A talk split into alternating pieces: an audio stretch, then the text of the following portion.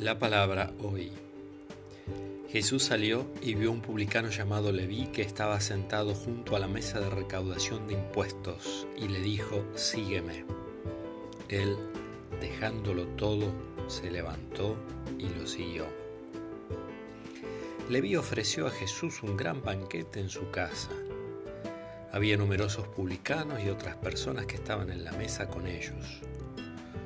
Fariseos y sus escribas murmuraban diciendo, ¿por qué ustedes comen y beben con publicanos y pecadores?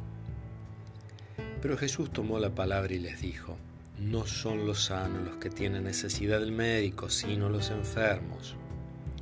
Yo no he venido a llamar justos, sino a pecadores para que se conviertan del Evangelio de Lucas, el capítulo 5, del versículo 27 al 32.